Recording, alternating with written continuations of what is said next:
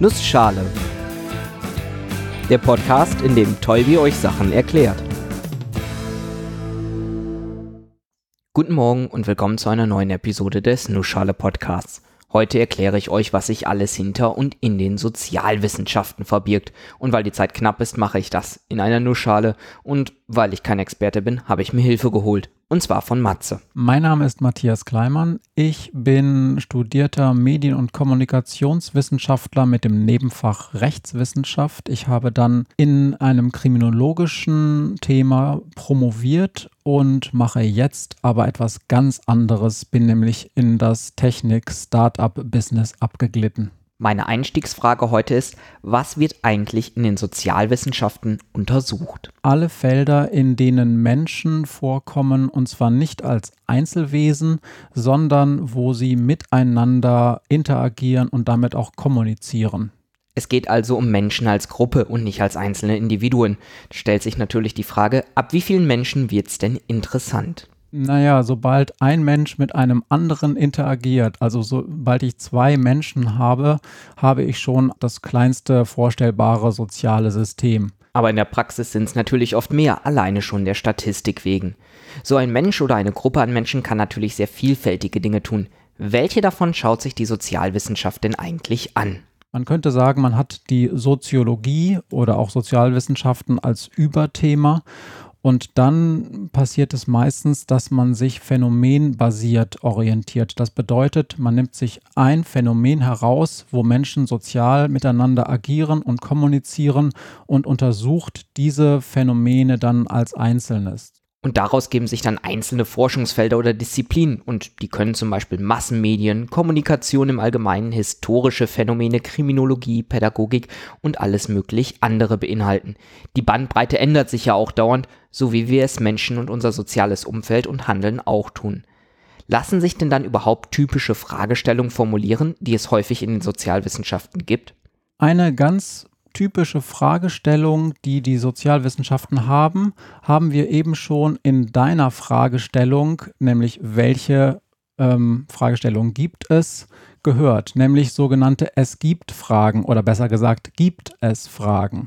Ist eine bestimmte Sache, ist ein bestimmtes soziales Phänomen überhaupt in der menschlichen Gesellschaft vorhanden?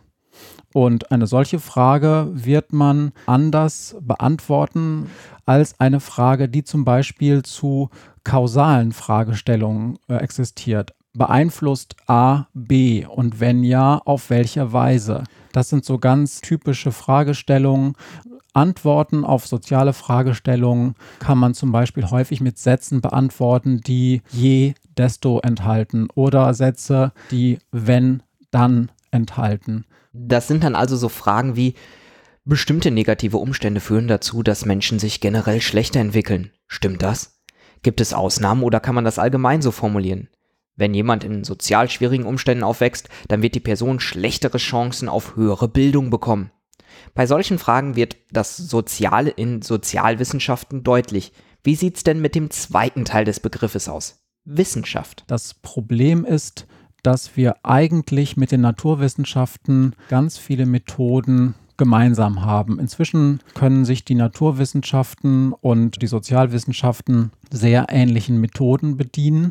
In den Sozialwissenschaften haben wir so ein bisschen das Problem, dass wir es viel stärker mit einem Moving Target zu tun haben. Wenn die Naturwissenschaft ein Phänomen beschreibt und analysiert, dann ist dieses Phänomen in der Regel immer gleich und zwar auch über die letzten Jahrhunderte, Jahrtausenden, Jahrmillionen. In der Sozialwissenschaft kann man das so nicht sagen. Gesellschaften verändern sich und was noch viel schlimmer ist, in Anführungsstrichen wiederum, die Menschen sind sich der Tatsache bewusst, dass sie sozialwissenschaftlich beobachtet werden und reagieren auch darauf. Das macht die Untersuchung unter streng wissenschaftlichen Gesichtspunkten natürlich extrem kompliziert, aber man versucht es natürlich trotzdem, und zwar unter Einhaltung einiger wissenschaftlicher Rahmenbedingungen und Qualitätskriterien.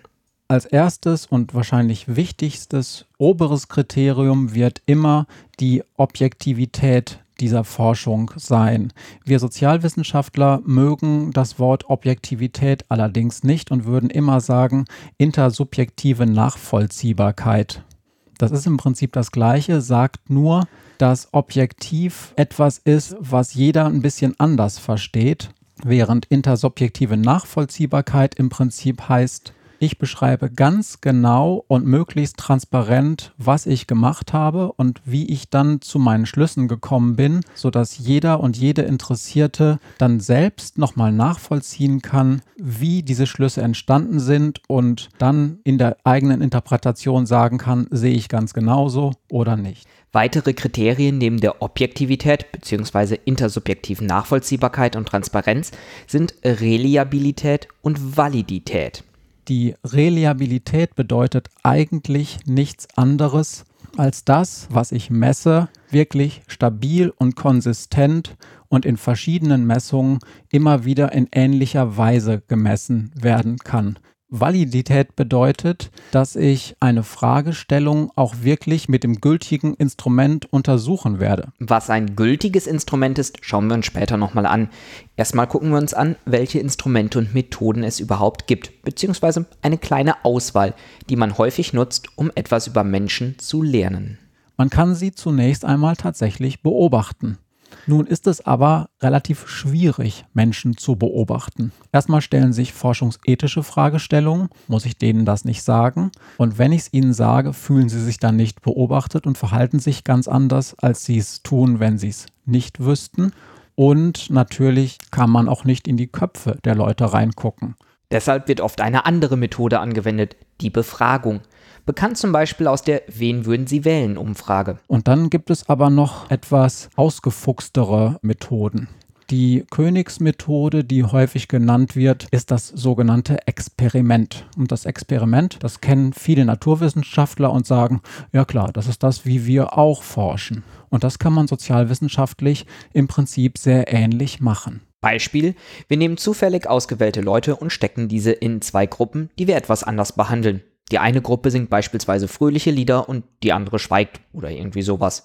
Und dann versucht man durch Fragebögen zu ermitteln, wie sich das Ganze auswirkt, zum Beispiel, ob die eine Gruppe glücklicher wird oder nicht. Das Problem am Experiment ist, dass es nicht sehr valide ist und zwar nicht sehr extern valide.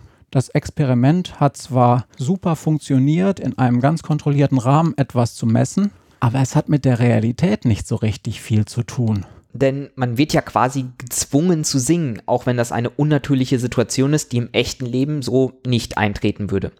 Eine Lösung für dieses Problem ist die Panel-Untersuchung. Die misst den Zustand einer Gruppe oder von zwei Gruppen zum Zeitpunkt 1, dann gibt es irgendetwas, was dazwischen passiert. Und das kann man kontrollieren oder man kann einfach warten, dass etwas von alleine funktioniert. Und dann misst man den Zustand dieser beiden Gruppen nach einer gewissen Zeit noch einmal. Das ist dann etwas valider, da die Leute nicht im Labor beobachtet werden, sondern quasi in ihrem natürlichen Habitat. Wichtig dabei ist natürlich, dass man die Gruppen passend auswählt. Das Wichtigste an einer Stichprobe ist, dass die Stichprobe möglichst zufällig ist. Das bedeutet, dass sie auf eine Art und Weise zusammenkommt, die nicht mit dem Forschungsgegenstand verbunden ist. Ansonsten könnte es halt Störeinflüsse geben, die das Ergebnis beeinflussen. Zufälligkeit ist wichtig, damit die Störeinflüsse unabhängig voneinander sind und damit nicht systematisch. Pazifisten nach Waffenbesitz zu fragen, ist zum Beispiel Quatsch. Was man dagegen auch noch tun kann, dass man nicht ganz so viele Leute braucht, ist, dass man in der Auswertung statistische Verfahren anwendet, die zum Beispiel sehr robust gegen solche Störgrößen sind, die konservativ in ihrer Schätzung sind, dass ein Effekt, der sich jetzt einstellt, durch ein Treatment entstanden ist. Statistische Signifikanz und so weiter, das ist ein weites Feld und ich verweise einfach mal auf die Episode über den P-Wert. Dort wird viel dazu erklärt. Kommen wir lieber nochmal zu einem anderen wichtigen Punkt. Man darf eigentlich nur das untersuchen, was man theoretisch hergeleitet hat und dann eine konkrete Fragestellung entwickelt hat. Und wenn ich das einfach nur explorativ irgendwelche Daten untersuche und sage, ach ja, das kommt da ja raus, da ist ja was signifikant, dann ist das maximal eine explorative Datenanalyse und dann ist das nur im Entdeckungszusammenhang interessant, dass ich daraus jetzt eine Studie entwickle, die das Ganze nochmal untersucht. Richtiges Vorgehen also, Theorie aufstellen, Experimente sein und dieses dann statistisch auswerten. Aber auch die ersten Schritte darin, das Experimente sein. Das ist nicht ganz trivial. Also wie leite ich aus meiner Fragestellung die Indikatoren, Parameter ab, die ich dann überhaupt untersuchen kann? Also wie überführe ich mein theoretisches Modell in ein Messmodell? Und das ist super komplex. Wie messe ich mit Fragebögen oder Experimenten, ob ein Patient gestresst ist oder depressiv oder glücklich? Da kann man im Design viel verkehrt machen. Und deswegen ist es gut, dass es schon bewährte Fragebögen für viele dieser Fragen gibt.